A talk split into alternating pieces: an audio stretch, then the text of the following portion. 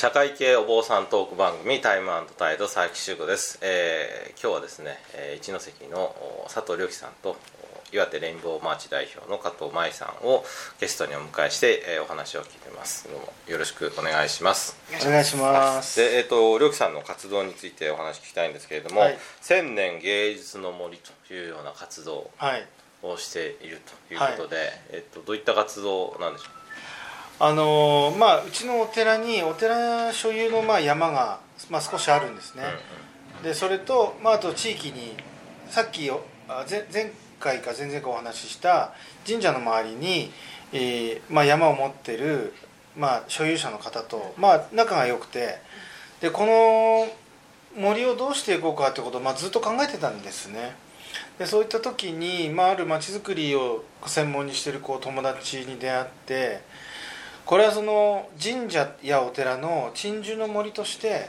これは千年先に、えー、いわば原生林としてあのプレゼントしようというのが一番素敵なんじゃないだろうかということにたどり着いて、えー、あ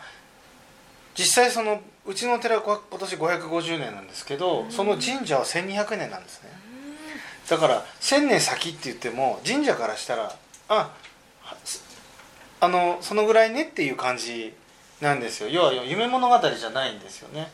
なんで、えー、今までこう林業ベース要はこの商売ベースでこう山とか自然っていうものが見られ見られてきたんですけどそれをいわば自然保護区みたいな形で原生林みたいにして残すにはどうしたらいいだろうっていう問いかけをしながら森を作るっていうことをしてるんですね。おしゃれですか？りがとうございます。おしゃれ。おしゃれおしゃれ。おしゃれって言ってほしい、うん、いやでもこれ本当ややればやるほど、うん、いかにね僕らがその林業っていうか山をその山をその商業ベースでっていうか、うん、見てるっていうことがよくわかるんですよね、あのあらゆることが。た例えばどういうことですか？例えば法律なんかもそうですよね。保安林とかっていう法律も、あのじゃあいろんな、えーと、広葉樹なんかをごちゃごちゃに植えたらねもっとこう多様性のある山になるんじゃないかっていうふうに思うんですけど事実上それってできなくて、うん、例えばこの単位あたりここはブナここはなんとかとかっていうふうにこう、うん、単一のものしか植えられないようなこう慣習になってるんですよね。で例えばそういうことだったりとかあと林業もこの先例えばここに杉を植えるここにカラマツを植えるっていうのもこれを何年後に回収する？いくらでどう回収するかっていう計算上でそこに植えるっていうことをしてるので、全部がそうなんですよ、なんで、えー、それじゃあやっぱり山が荒れちゃったり偏っちゃったり、やっぱりその健やかさっていうのが失われてしまうし実際今失われてると思うんです。よその杉だけがいっぱいあったりとか、やっぱり松だけがあって松食い虫の被害があったりとかそれをこう天然林的なものを残そうと思うと全然こう見方が変わってくるしいろんなその学びがあるんですよね。見方が変わるから。ということをやっていますがこれにはやっぱりその神社の復興とかっていうものもこう一緒にこう絡めてやっていきいきたいなと思ってます、やっぱり参加するのは地域の方が多いですか？えーと、とりあえず去年からその食事を始めたんですけど、うん、まあ、お寺にイベントなんかで参加してくれてる子どもたちとかママさんとかを中心に去年は食事したし今年もまあ6月に食事を計画してるんですけど、うん、それもまあとりあえずはその。身内というか、うん、今までお寺に関わってくれていた、まあ、第三者檀家じゃない人たちなんですけど来年あたりからあお寺の毎年の事業としてこう定期檀家さんも一緒になって、いやもうしょこの時期植林だよねみたいに、うん、なふうになっていったらいいいいなと思って、そういうふうに仕掛けていきたいなと思ってます。なるほど。どどうですか今の話聞いて。そうですね。そのやっぱりお寺から見たら1,000年っていう時間はなんかそんなもんっていう、フレーズがあったんですけどなんか最近私 Google カレンダーをこうどこまで進められるかなと思ってあのパソコンでカレンダーをこうダーって進めてたんですね。そしたら最終的に3333年までいったんですよ。何回クリックしたかっていうと1万5 6千回クリックしたんですけ暇どだったのかな？で？そう。でそしてなんかそのクリックしていくうちになんか時の流れる感覚がなんか私の中でこう変わっていってあやっと100年かあ100年1秒ぐらいだなみたいな そういう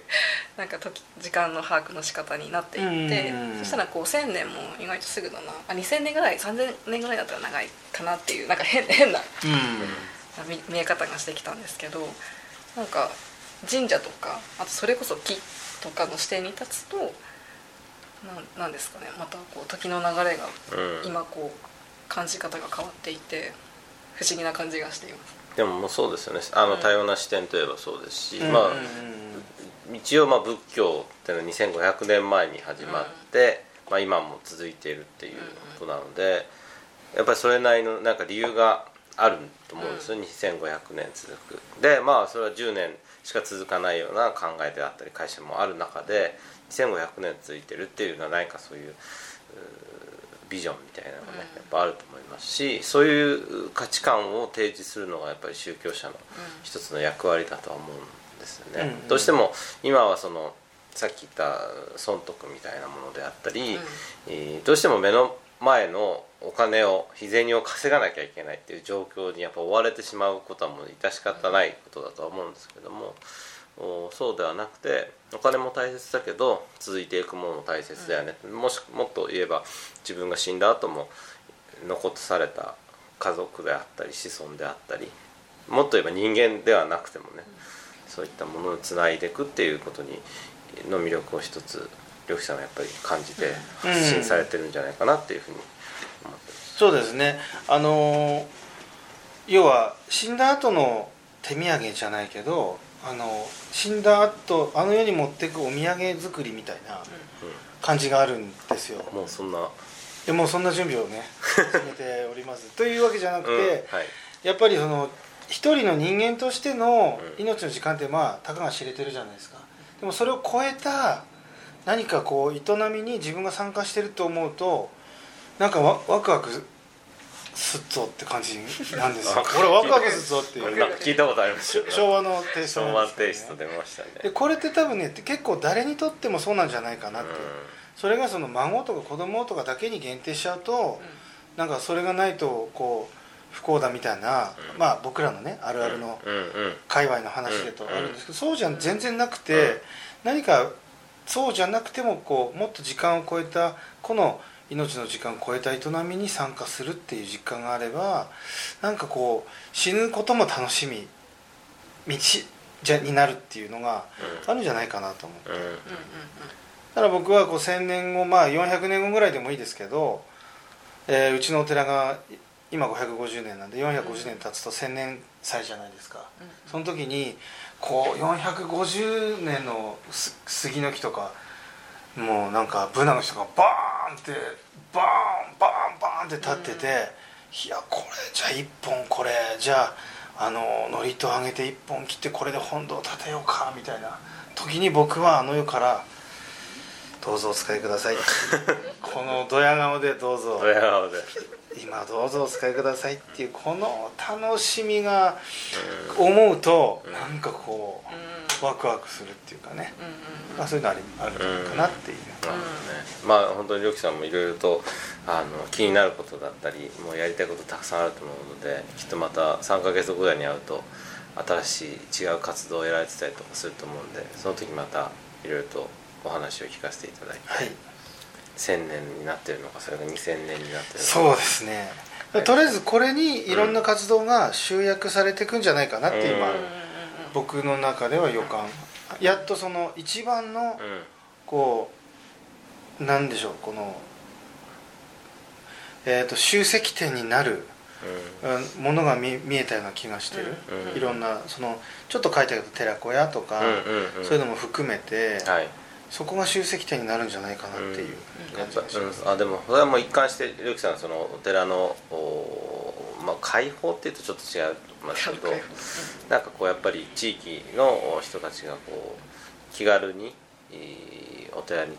集まったりその地域の人がやっぱハッピーになるような活動っていうのを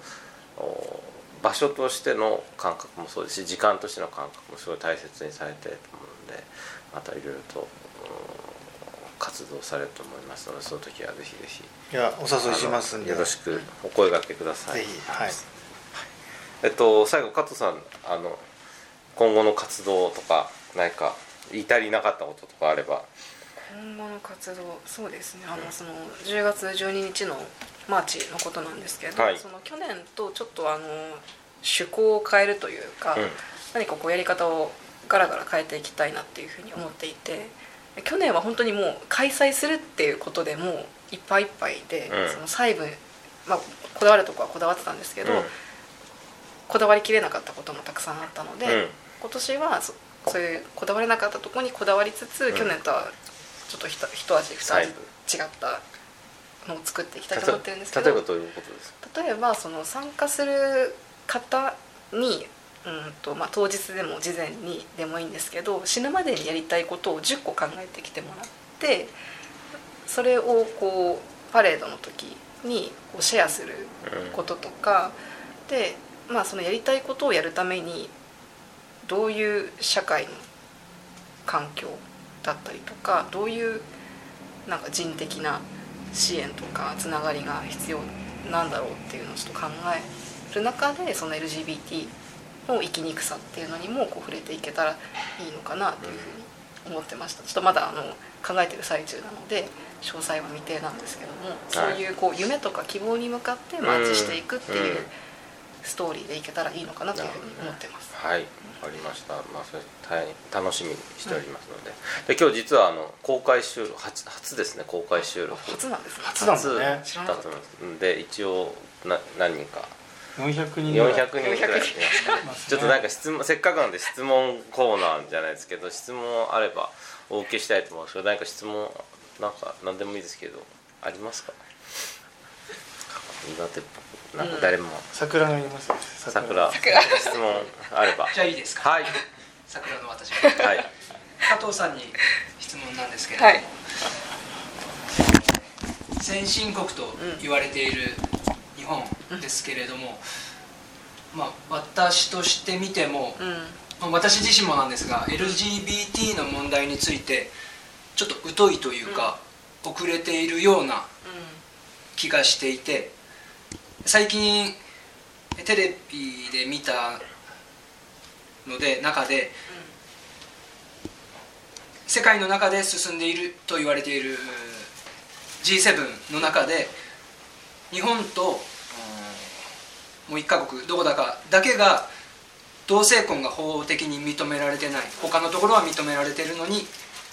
日本ともう一カ国は同性婚が法律的に認められてない。なぜ先進国なのに日本はその LGBT についてその遅れてるというか偏見があるというか強いのかなと私は疑問に思っていてそのことについて加藤さんはなぜ日本はその LGBT に対して遅れている？ちょっと表現があれですけどもと思われますか？まずそう日本は遅れていると思っているか。うんうんうん。もし思っているとすればなぜ遅れているのか？ということをお聞きしたいなとはい。思いました。わかりました。そうですね。その同性婚があるかどうかでその国が先進国かそうじゃないのかっていう判断は難しいのかなっていうふうに思いました。であとうんとその日本が LGBT の問題に遅れてるかどうかっていうことなんですけどその基準遅れてるかどうかの基準っていうのがこうなんかいろいろあるので一概に遅れてる進んでるっていうのは言えないと思うんですけどでもやっぱりそのうん海外と比べた場合はうんと、まあ、進んでるとは言えないのかなっていうふうには思います。でなんで進んでいないのかっていうところなんですけどそうですねそれは何だろうこう日本的なこうなんだろう平均のとこみんな一緒に行こうよっていうところなのかな？それなんていう同調圧力？なんて言えばいいですか？ああまあ同調圧力とか、うん。 peer pressure とか、うん。うん。あなんか個性じゃなくてこう和を尊ぶ。それこそこう beautiful harmony では。なんかそういう beautiful harmony なんて言えばいいですか？そうなんだ。ーらしいですよ、おお気持ちそういう和を悪いですけどちょった尊ぶというか、はい。まあ、美しい国日本ですからね それは。あちょっと政治的な発言が出るとまずいですけでこの和をすごく大事にするっていうのが、うん。あのいい効果もあるし悪い効果もあって、うん。LGBT のところに関するとちょっと、まあ、悪い方に作用してるのかなっていうふうに思ったりもします。すいませんあのだいぶばっふりとした回答なんですけど。かさん、おお考えありますか？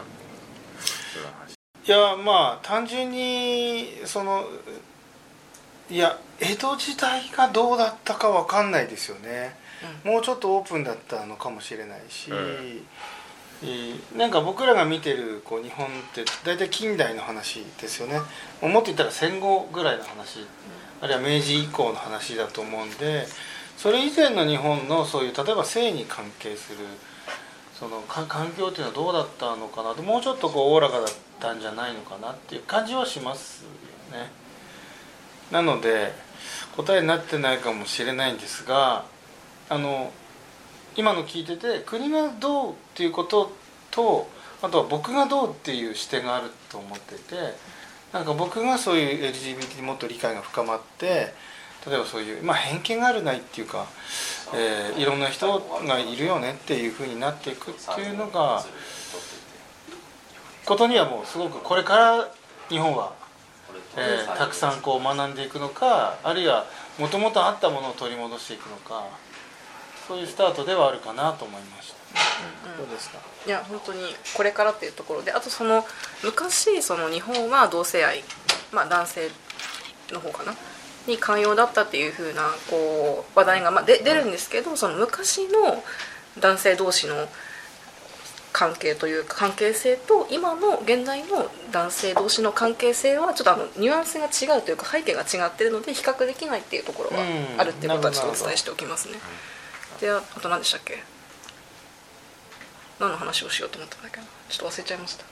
はい思い出したらいいです。ローズバーで。ポーズバーで。はい。じゃあこの後も